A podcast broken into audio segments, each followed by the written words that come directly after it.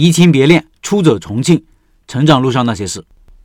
昨晚，社群里一位老板写了很长的文字，说他未来的规划和纠结是开店还是继续跑船。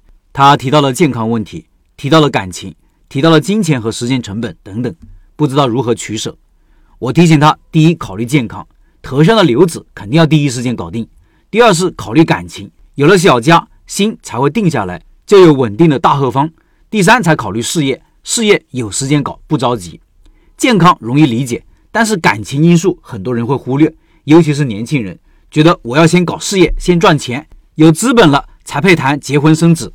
我不认同这种做法。结婚就是要找一个革命战友，一起打拼，一起打造温暖的港湾，而不是找一个人来坐享其成。没有经历过打拼天下的苦难，不会珍惜的。所以我建议老板做未来计划时，也要和本来就想和其结婚的女朋友一起讨论，这样的计划才具有可操作性。因为感情的走向就是未来的一部分，感情也会严重影响自己的计划。不信的话，你听听肖老板的故事。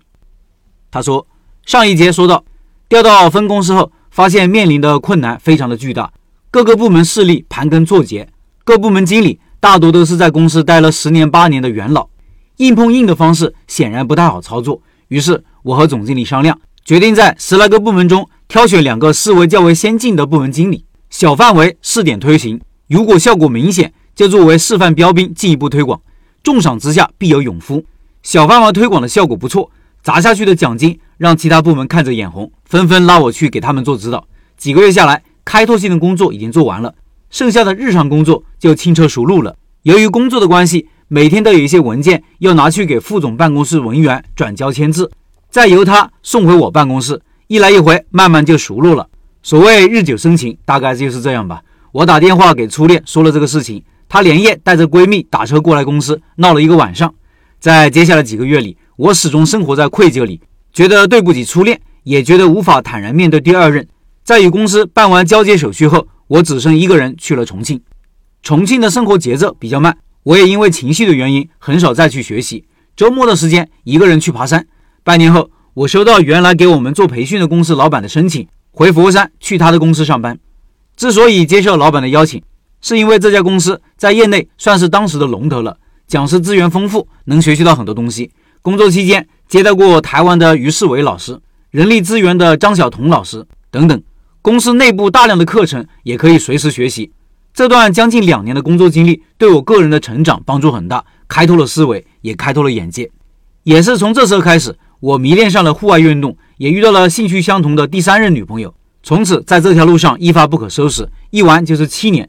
这七年多的时间里，每工作一年多的时间，就会辞职去长途旅行，爬遍附近的山野，登过雪山，骑过人迹罕至的荒原。每次回来之后，我都能很快找到工作，有些时候甚至还在路上就接到面试的电话。这也得益于前面这两份工作的履历和积累。人到中年就没有年轻时的莽撞和冲动了。和第三任女朋友的七年感情长跑。我特别的珍惜他的家人在国外，为了移民，我们一直保持着默契，没有提过结婚的事情。面对父母的催婚，我有些事两三年才回去一次。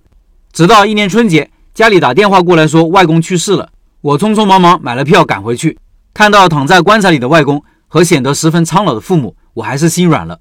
办完丧事，我和女朋友平静的分了手，加入了朋友创办的公司，做的是飞镖自动化设备。一年后，我和我爱人结婚生子。前任也移民去了美国，创业的过程极其辛苦，尤其是面对这样一个陌生的行业。我以前的知识储备在专业方面几乎用不上，Pro、SolidWorks 这些软件都要自学，机械装配、调试都要跟着老师傅学习。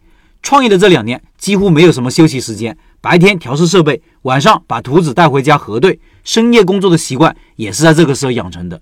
看着一台一台的设备制造出来，还是非常有成就感的。创业两年多后。由于与朋友经营理念不合，我选择了退股。故事还没完啊，明天继续。十二月份的拜师学艺项目就是肖老板的现捞卤味，感兴趣的老板扫码进入微信交流群和肖老板直接交流，音频下方有二维码。